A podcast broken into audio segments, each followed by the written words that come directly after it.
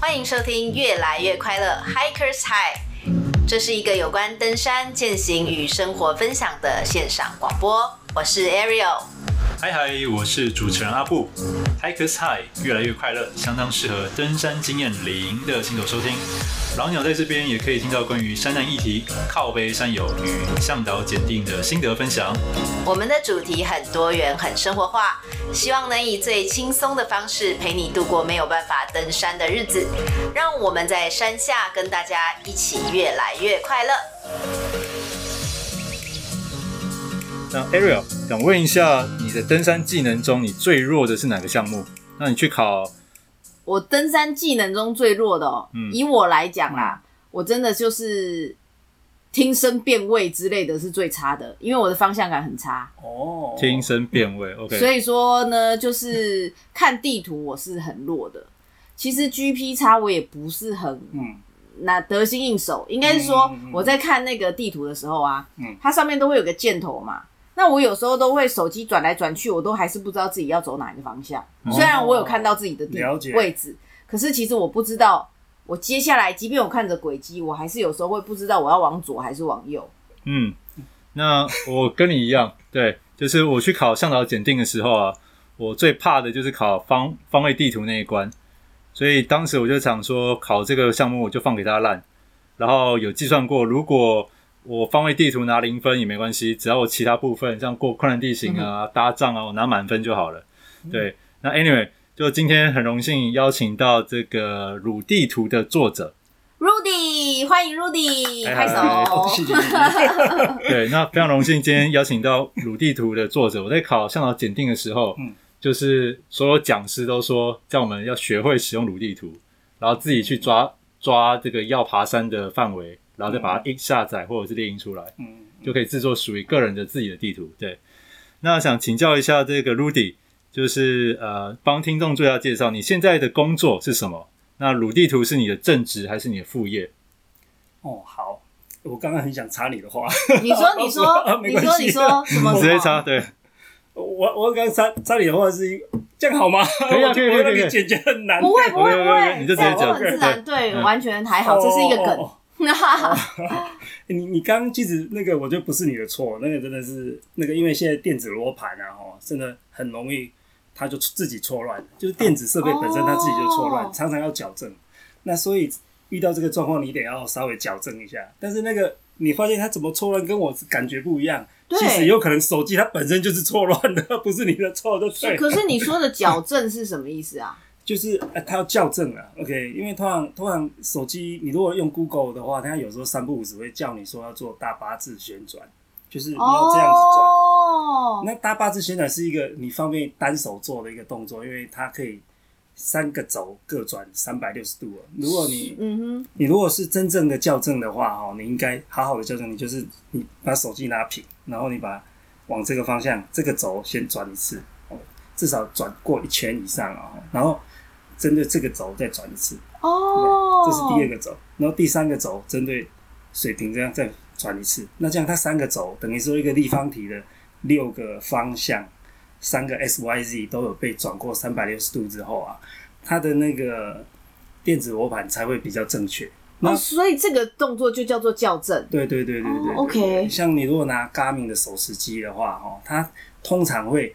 三不五时就提醒你要做一次电电子校正，那就是这种罗盘的校正。电子，嗯、啊，手机就比较简单啦，因为他大部分的人都是背一大堆东西，手只有一只手拿手机，就叫你转大八字。对，OK，对。那所以说，我们 打开了那些地图之后，我们就可以做这样的校正，然后就可以比较方位比较，它才会比较会对对。哦、然后又加上，因为 iPhone 比较 quality 比较一致啊，嗯、所以基本上你拿 iPhone，你大概都不会拿到。太差的仪机器，就是里面的 GPS 跟那个电子罗仪都是比较好的。嗯，那，Android 就是比较不一样，有很便宜的 Android，有比较好 Android，就比较良莠不齐。有时候你爬山，如果你拿到比较不好的 Android 的手机的时候，会是个困扰。我觉得都不是人的问题，都是手机本身的问题。哦，所以连手机本身都会有差到啊？这是因为这是因为 Android Android 的厂商太多了。啊，你很难去做一致的，有一样的水准这样。对啊，所以我我会建议，如果像你在平常在山下有有手机就在用的时候，你就要了解你手机有没有什么限制、什么问题，要不然你等到你山上再开始用的时候啊，那你可能都会被手机误导了，或你都搞不清楚。对，哦，这件事情我都不知道哎，好险我是用 iPhone 的，iPhone i 多少？i 多少也有差哦。哎，现我觉得大部分现在没差了。如果在我那时候的时候，我觉得有差。我到 i 三的时候，我都还我都觉得还不行。i 三我还是要拿 Garmin 的。然后到了现在 i 六，我后来第二次就是 i 六，i 六我觉得就已经绰绰有余了。哦，i 六以上应该都都可以。我相信应该你一天都拿。i 六以上了吧？对啊，对啊，对啊，现在应该已经很少人拿 i i 三了。对啊，i 三还跑得动吗？还可以，我的 i 三还真的真的。你很爱物喜物哎。哎，可能是跟果粉有关吧。哦，所以你是个果粉。哦，对啊，对啊。哦，真的太棒了！那以后有任何果问题都可以问。可以问我，没有，你可以当咨询去讨论。哎，等我，我还没有回答你问题，抱歉。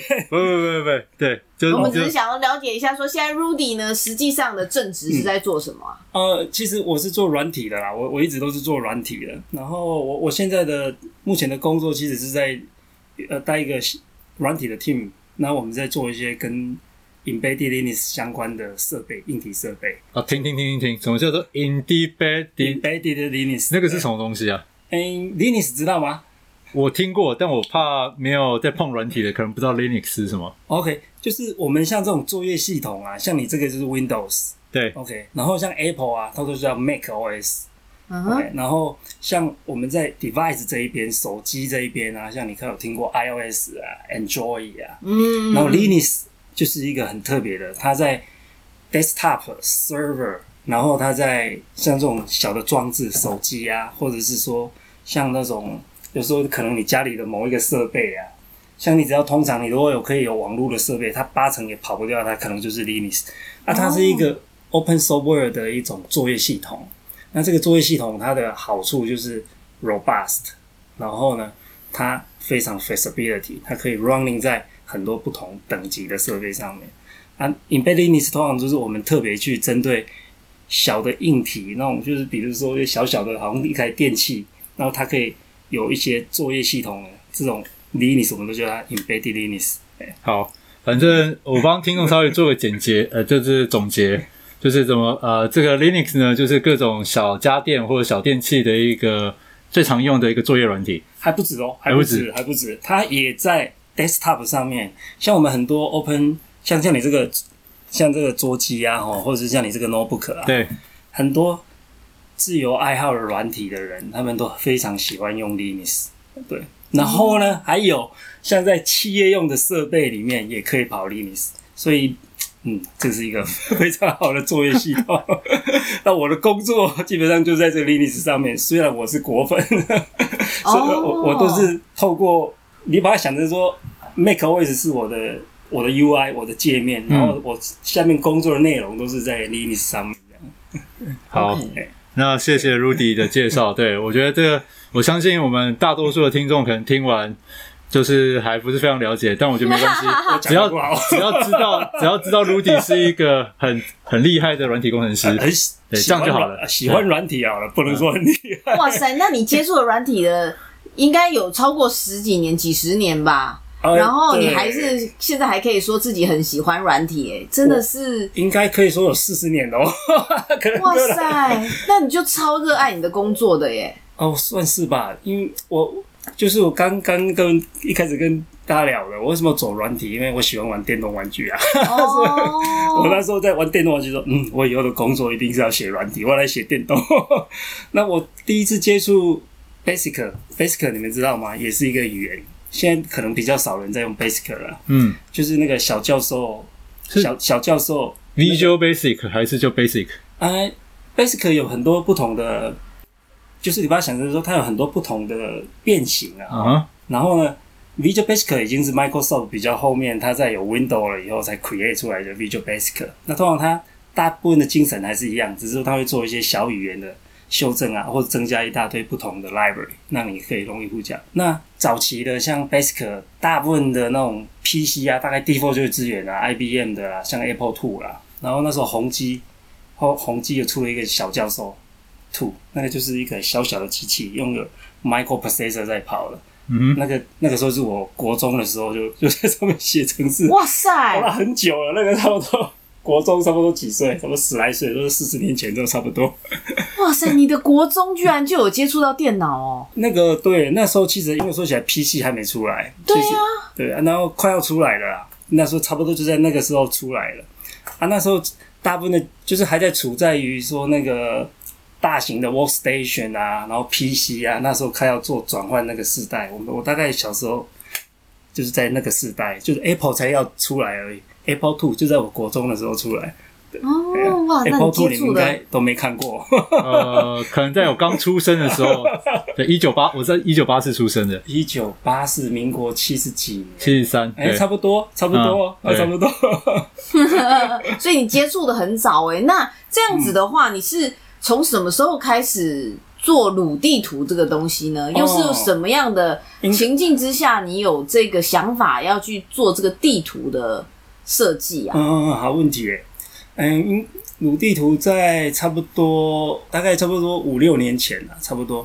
啊，那时候其实是上一份工作很累，想要休息，嗯，然后这是第一个 factor 啊，所以在休息的这段时间，大概有七八个月的没上班的时间，有一段很 free time，然后呢，第二个是因为主要是在那个想要休息的时候，想要去走。走一条路就是写 app，然后想说收那个 app 的那种费用，oh. 对对，那个时候有这种想法。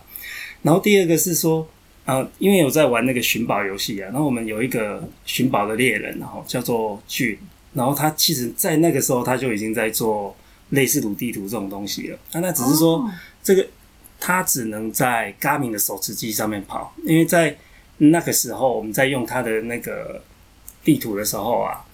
手机的 GPS 都是勉强可以用而已，我们都觉得它是很不准的。嗯哼嗯哼。如果你拿来认真用它，你会觉得你根本找不到宝，或者你就没办法，没办法真的拿来用。嗯哼。然后它那个、欸、不好意思打岔一下，欸、我想请问一下，你刚刚说的那个地图藏宝游戏全名叫什么？哦、是啊，它事实上是 Geocaching。它如果你用英文的话叫 Geocaching。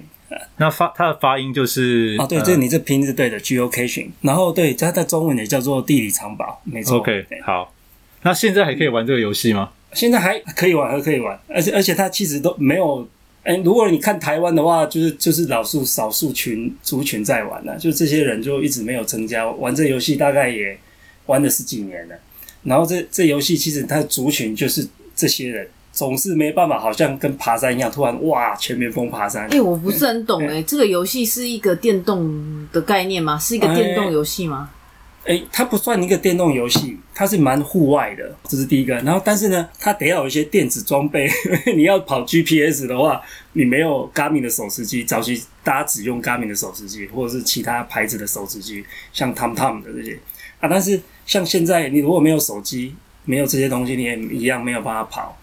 就是这游戏需要电子设备，所以我们就是要拿着电子设备，然后去寻寻宝，就对了。对对对对对。可那宝是谁藏的嘞？啊，就是把彼此互藏啊。像我也藏了好多宝，真的假的？真的。所以使用者就去寻宝的人自己也可以藏宝。对对对对，有点像是说大家彼此做题目给其他人来回答这样啊，就是有点像猜谜游戏。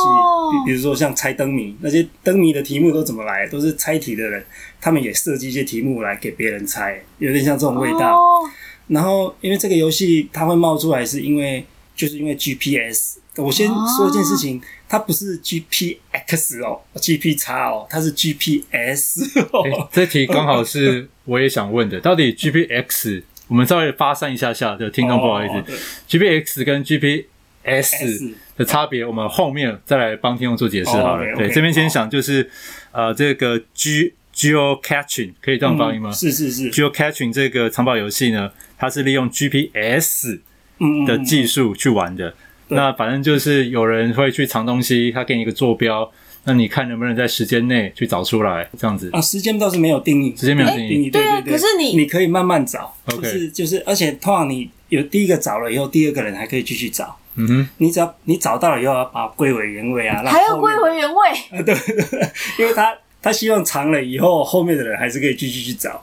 他他并不，如果说这找了以后这个人就拿走了，后面都不能找的话，这游戏可能玩不久就玩不下去了，哦、因为你要 maintain 很多新的那个 宝进来啊，嗯、太困难了，工程太浩大。是不是？所以说去寻宝的人，他寻到了这个宝之后，他也不能干嘛？他、就是、他他就是开心这样哦，我找到了一个宝这样子吗？基本上你这样讲是对的。他拿到这个宝，基本上你拿到以后，你通常会在它里面有一个小本子或是一张纸，你可以在上面签名。OK，你你说在手机上面，不是不是现实地现物？对对对对对对对真的假的？我觉得你会找到一个盒子啊。哦，我觉得讲到现在好像就是 Ariel 还没有搞清楚这个游戏要怎么玩。总之就是有一个出题者，他会把。任何东西可能是玩偶，可能是一个小椅子，一杯可乐，管它的，然后藏在一个云深不知处的地方。你说的是一个实体，实体的东西，哦、对。我以为是一个虚拟的宝物或干嘛的，是实体的。对，那它可能就是埋在土里面，也有可能藏在树树洞里面，或是一个洞穴里面。反正那种地方都是一两百年不会有人踏过去的。哦，对，不一定，不一定，不一定啊，当然啊。好。通常都是很值得去的地方，很值得。OK，好，那他设了这个坐标之后，你就靠他的坐标去把那个东西找出来。找到之后呢，通常会有一些小本子啊，对，纸跟笔。你把盒子打开，通常会有一些纸，你可以在上面签名。对，写说我是几月几号，我是谁，然后找到这个东西。哦然后找完之后，可能跟他拍个照，你也不能就是找到分享了这个自己自己自嗨之后，然后再把东西放回去，然后再跟大家说：“哎，这个我找到了。”这样子。对，按。跟大家讲这件事情，然后就是透过 geocaching，其实 geocaching 有一个特别的地方，它有一个私人公司在 running，嗯，就是叫 Groundspeak，然后它在 running 这个时候，它会有一个网站，你可以去 log，在上面做虚拟的 log，就是在网站上做 log。啊，那个 log 因为它是上网了嘛，所以你就可以看到说，哦，这个宝到底我是多少人我，我是不是第一个找到的？啊？第一这件事情就是我们会叫 FTF，是大家会会特别去注意，就是。想要第一个去找到他，然后呢，啊，有没有被其他人哪些人找过啊？你也可以看得到。所以那个 FTF 是 First Found，First to Find，First to Find，OK，对对对，FTF 好。哎，所以说有可能说，比方说我今天我没有在玩这个游戏，但是我走在路上，我突然看到了一个月光宝盒。然后我就、嗯、代表他藏的不好，被你。对，就是我也有可能是一个莫名的路人，然后就发现了一个宝物，然后我就把它当垃圾丢掉了。有可能，也有可能，很多。那但是问题是，对对对，谁去 maintain 这些宝物嘞？就是我们藏宝的人自己啊，因为哇，藏宝的人自己还要去 maintain 这个宝物啊！对对对对。所以，所以说 你藏不能藏太远呢。对，你说的对。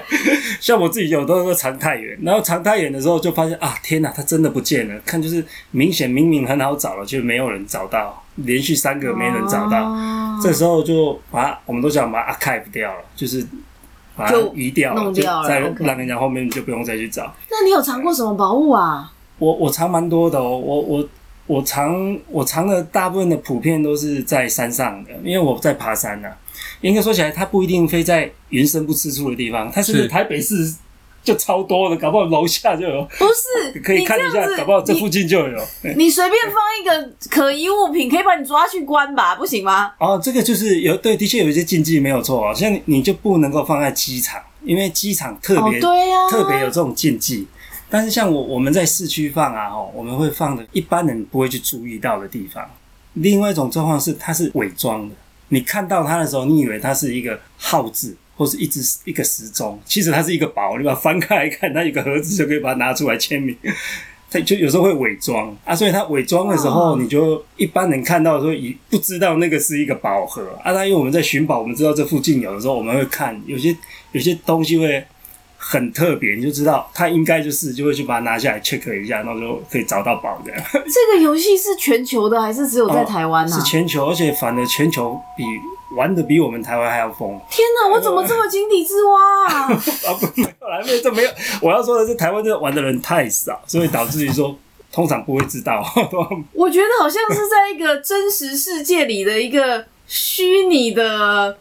你知道我们都称呼你们这种人叫什么吗？没有完全麻瓜吗？对对，你好厉害！就像那个哈利波特，哈利波特，我们就觉得，当你会魔法的时候，那别人不知道你在干嘛的时候，你就觉得这些人是麻瓜 啊。但是天哪，好好玩哦！啊，但是麻瓜没有什么意思啊，哦，不要，他没有什么，贬的意思，它只是形容那种感觉。不知道你在那边摸来摸去的时候，到底在干嘛？有时候我们在找宝的时候，我反正我觉得我们的行为很诡异。所以说，像我现在也可以开始加入这个游戏。可以啊，可以啊，你 Google 一下 Geocaching，然后呢，它手机就有一些 App，然后它、哦、它有些小小限制啊，然后以前没有，但是现在有，是蛮可惜的。就是当你你当 Booking 的时候，它会有分两种会员，就是一个叫基本会员，那就是不用钱的，然后一个叫做付费会员，我们玩久了就是这种付费会员。然后基本会员、付费会员在以前是没差异的，但现在有。你你如果只是要试试看的话，你先用 Basic 试试看就好。那、它能够，你可以看到一些 Tradition 的 Cache。全 Cache 本身有分不同 Cache，有一些是它就是藏在那里，你直接找就有了。那那我们叫 Tradition。那有一些叫 Multi Cache，你要走好几关，一关一关过，你才可以找到最后一关。哦，对对对对，它那个就有点像是闯关，然后你每一关都有一些它的题目，你要去解决，那你就好像玩一个游戏一样，然后最后你才可以找到那个宝盒，而且会有一些成就感。然后有一些是 puzzle，puzzle 就是拼图，哎，它的它不止拼图，它就是出一个谜题，你不知道坐标，但你要解谜，然后那个谜语本身会凑出坐标出来。天哪，哦、好累哦！啊，对，很累，所以我都不太不太找那个 puzzle。好像综艺节目 Running Man 在玩的东西这样子。那很有趣，我 puzzle 设计的好的话，非非常有趣，甚至有一些一些像我们这种资深玩家哦，他特别喜欢玩 puzzle，因为他觉得这个是乐趣的地方哦，很有挑战。对，而且他设计的 puzzle 非常有创意，你去玩就会发现哇，这个真的非常 creative。所以其实听众啊，嗯、平常看好莱坞电影有那种印第安纳琼斯，嗯、他们闯进了古墓 要解谜题，这种这 不是只有电影才可以体验，在现实生活就可以玩这个叫做 Geo Catching 地理藏宝这个游戏，去体验 Puzzle 这种关比较高难度的关卡。对对对对对对。OK。所以像 Rudy，你就说你都是会把宝藏在山上就对了。对，因为我我是本身在爬山嘛，所以然后我就会把爬山这个活动跟 Geocaching 合在一起。然后透过透过 geocaching 让一些像这些宝啊，让一些玩 geocaching 的人也去爬山，然后让爬山的人也有机会去玩 geocaching。哎、欸，好酷哦！蛮不错，真的蛮不错的。哎、欸，好好玩哦！哎、欸，那有机会可以试试看呢。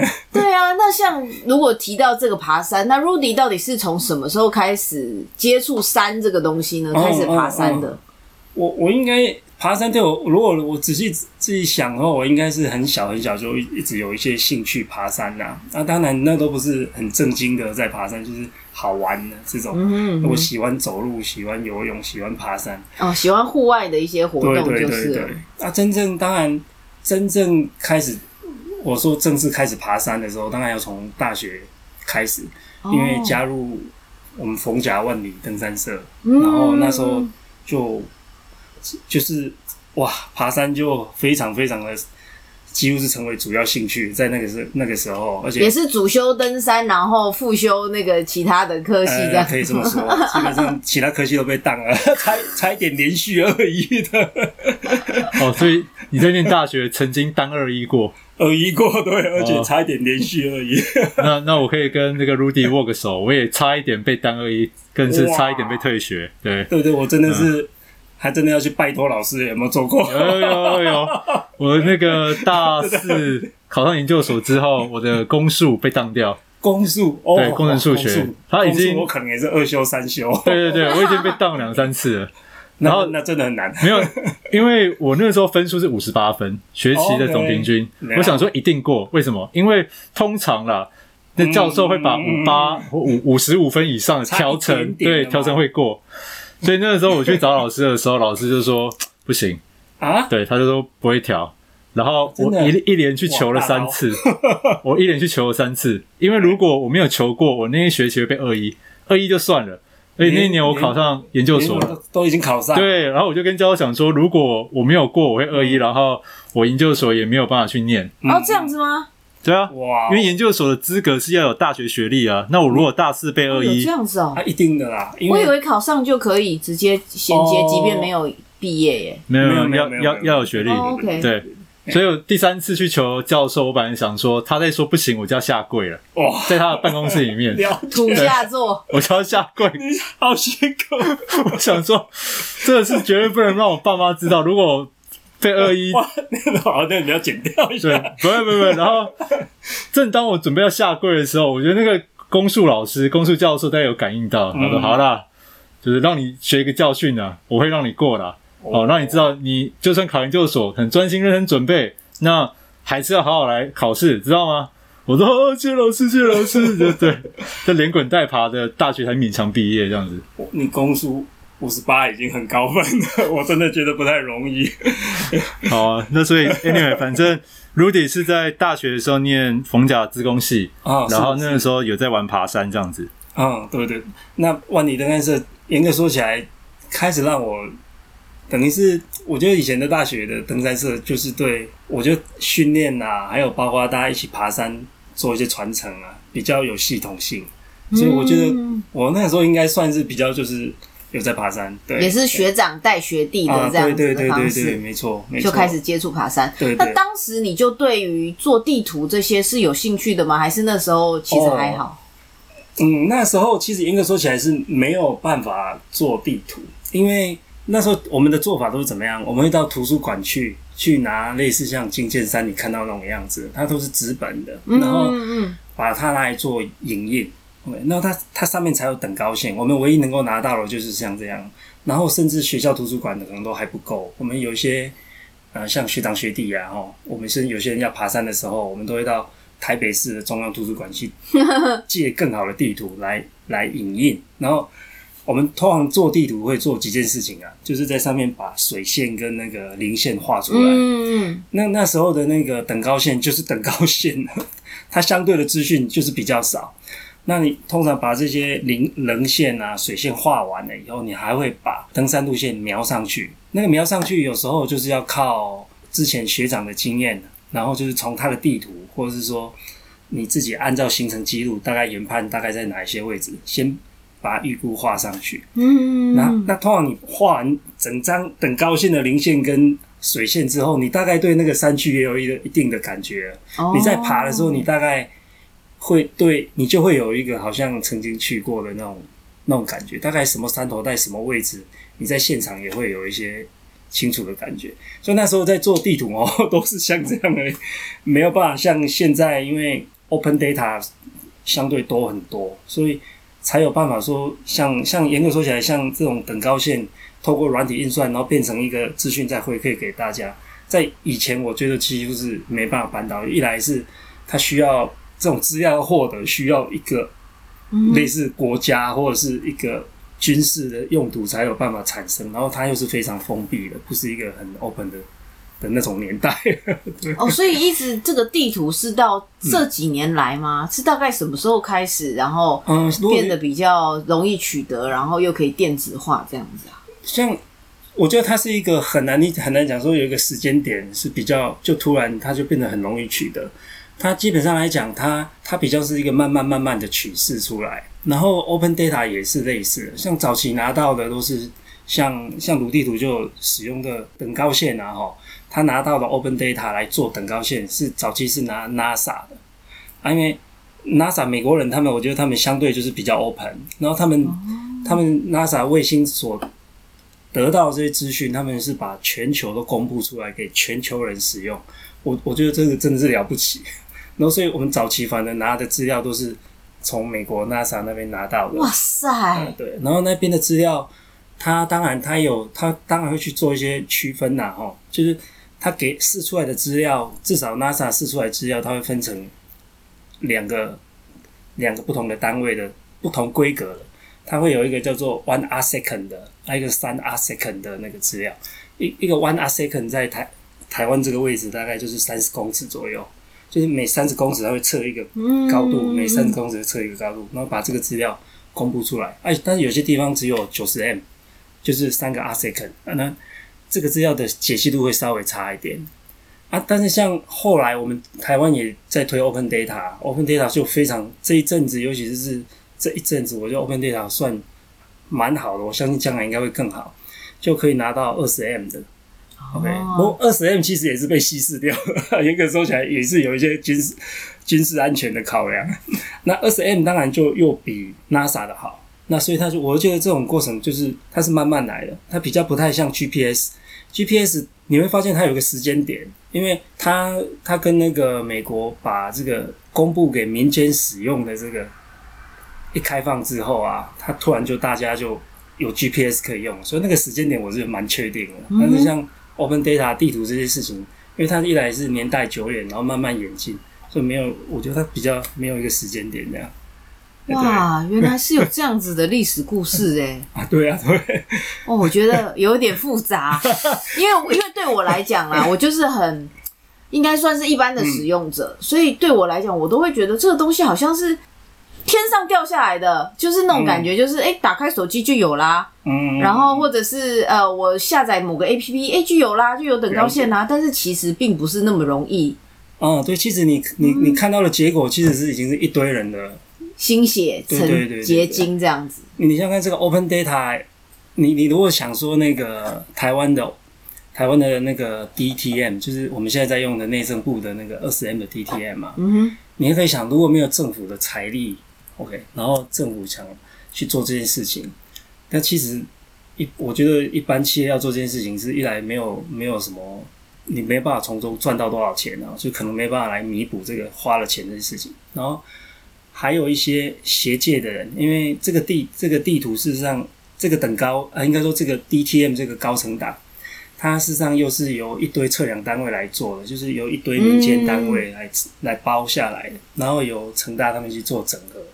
你你要把它全部弄到一致啊，哈，这件事情也是一个大工程哦，因为你每个民间单位他们的结果良莠不齐，标准也不一致，然后你要把它弄整合成一个全台湾一致可以用的。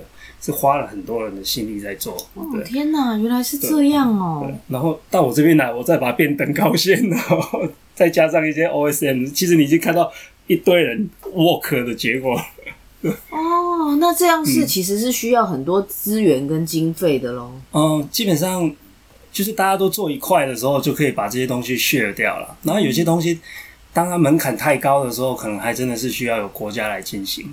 哦，原来如此。OK，那我在这边有查到一些呃鲁迪的资料，就是说当初您做这个鲁地图啊，原本是想要做给 Garmin 手机用的嘛？啊，其实也只有在 Garmin 手机用，没错。对。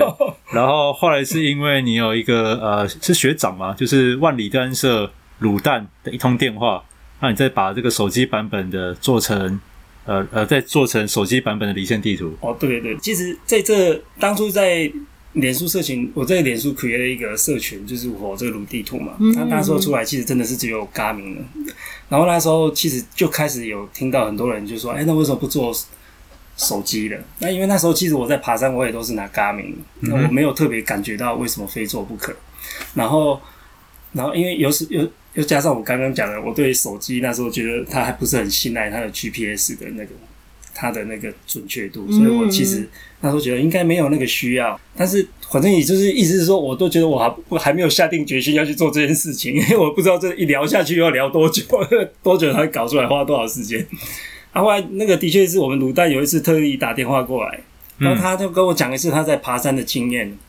他说他那一次在爬山的时候，他把手机打开，然后他看到金剑山的时候，他那时候金剑山的地图的时候，他心里有多 surprise 压抑的时候，我那时候我就觉得，感觉上应该也要来把鲁地图放上去，就是那有那那时候我就想啊，花点时间来把这个事情做到。对，的确他的那个，我觉得是有点催生啦，有一点是在就我手机上的鲁地图来看的话，是有一点，他就 push 了一把这样子。对，OK，那请问在这个呃，从 Garmin 版变成手机的离线地图版中间有遇到？什么样你印象深刻的困难之处吗？这是好问题。我记得是这样，我在做 Garmin 的时候啊，吼，其实是 Garmin 的那个地图的时候，其实遇到超多困难，因为可能刚开始很多东西都不会，所以我请教了非常非常多的人。嗯、然后在转手机的时候，却发现它比我想象中简单多了。哦、真的吗？对，我觉得这个应该就是跟我们这跟 Open 的那个 Free Software 有关，应该说。我的起步应该是太晚了，就这些人在建议我的时候，其实应该已经有很多人都已经在手机上已经有很多地图可以直接使用，所以相对应的那些软体的那个 support 啊，我觉得它已经是比较成熟了。所以当我去接触的时候，它的资讯是相对充足的。然后当我去 study 的时候，我就发现哇，包括它的 tool，包括它的文件都够清楚，所以实际去弄。所以严格说起来，当初有点错误的那个估计，想说哦，这应该蛮难的。后来才发现，其实他还蛮快的。他大概就是我们卤蛋学长跟我讲之后，我应该大概在两三个礼拜就把它搞定了。哇，这么快，吓死人！对对，这比起当初那个一开始要在 Garmin 上弄那个地图的时候，哦，我至少可能花了两个月之类的。我然后中途中间有问了好多人，包括问呢，中间包括包括他去问那个俊啊，就是因为他是之前都已经用过了。然后我那时候甚至想说到他家去拜托，请他教我，因为我那时候真的摸摸不出来。然后那个他家在台中，然后那个因为那时候 OSM 有 OSM 就是开放街图都有夜剧，然后那个夜剧的时候都会他们就是前面什么叫夜剧啊？啊，就、那个、聚会吗？哎，一每个月的聚会哦，月聚月聚，抱歉，那 我的。发音不标准，不是不是，因为还蛮多专有名词的。我跟、啊、我离题一下，跟听众解释一下，OSM 就是 Open Street Map，就刚刚提到的开放街图。啊、对对对呃，这个 Rudy 呢，他每个月会跟这些高手大大们会有一个每个月的月聚。那时候真的常非常常去，那时候、啊、现在比较少，比较 拍谁？那时候真的很常去，而且应该说起来哦，这这个月累积了什么问题，我就在那个当下去询问询问他们。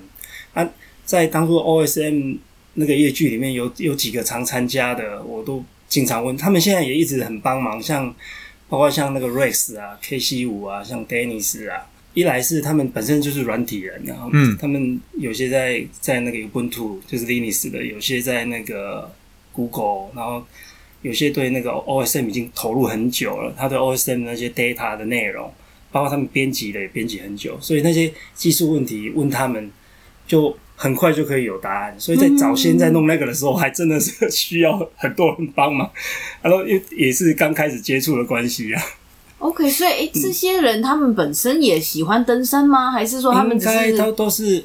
当然，我觉得他比不大像是专业登山人，但是大家兴趣都还是很喜欢登山，哦、然后就一起共同投入在这个对对对地图的制作上面。他们他们投入地图啊，可能没有像我那么。当初的原始用意就是 for 登山跟 geocaching 啊啊！但是他们对登山，我相信兴趣一定是在的，因为他们我都可以看到从他们脸书看到他们又去哪边爬山啊，骑脚踏车啊，我想都是至少大家对户外运动都有一定的兴趣。对，毕竟要长玩那个藏宝地图，就是要踏出户外才好玩啊！啊，对对对对对对对，这也是 geocaching 好玩的地方。OK，然后呃，那请问在这个制作的过程中，像你刚刚提到要感谢 Jun 啊、Rex 啊、KC KC 五嘛，那还有其他人想要在这边可以跟他们做个感谢吗？哇，每次这个问题问我的时候，我都压力超大，因为实在很怕漏掉任何人。对对，因为实在太多人太多人了。我我要说的是，你想想看，任何一个人他只要回报了一个路线说有问题，然后导致他找不到路。他这种回报其实就非常非常有帮助，他可能就省掉另外一位山友出状况了。哦，对，那这样的人真的很多。我我我觉得以以我来看，鲁地图，我觉得一个对我对最大的乐趣的地方，也是就给我一些回馈，就让我觉得感动的地方。对对，就是因为我觉得他需要很多人，然后大家这些人在 work 的时候，可能每一个人都只是一点点啊，但是他可能结果都是很大哦，就可能就是。几条生命哦，这样子，然后，然后，但是，但是他又常常你看不到。我的意思是说，如果他出事了，你救了他，他看得到；但是他如果预防你没有出事的时候，你看不到。嗯，对。那、啊、像这种情况，我会觉得很多人都愿意回馈我，我就自己是觉得很感动啊。那也也也很怕，就是讲出一堆，那漏掉有一些，那但是真的。很多很多，那我就不要回答这个问题了，好好太困难。那我帮 Rudy 稍微总结一下，就是呃，因为要感谢的人太多了，因为 像一般呃名名不见经传的，就是平常默默在爬山的，他们只要随手回一条讯息，对你来讲都是很值得感谢，因为这个动作就可能无意之间救了很多迷途，像我这种路痴这样子。OK，因为我觉得啊，在这个。等于说在这个地图的使用上，我觉得即便哦，你没有。用过鲁地图的人，嗯、一定也听过鲁地图了，真的。我觉得现在有在登山的人，嗯、可能对，真的。但是我是觉得，如果说大家有这么棒的资源不会用，真的很可惜。所以我们看看下一个阶段是不是就可以请 Rudy 手把手教学，真的告诉我们一下，说，哎、欸，如果现在听众手边有手机或者有一些。其他的装备是应该怎么样去套用在这个鲁地图上面，让大家真的可以去做实际上的使用。嗯嗯嗯。OK。好，那我们这一集就先到这边告一个段落喽。好，谢谢大家，拜拜，拜拜。拜拜。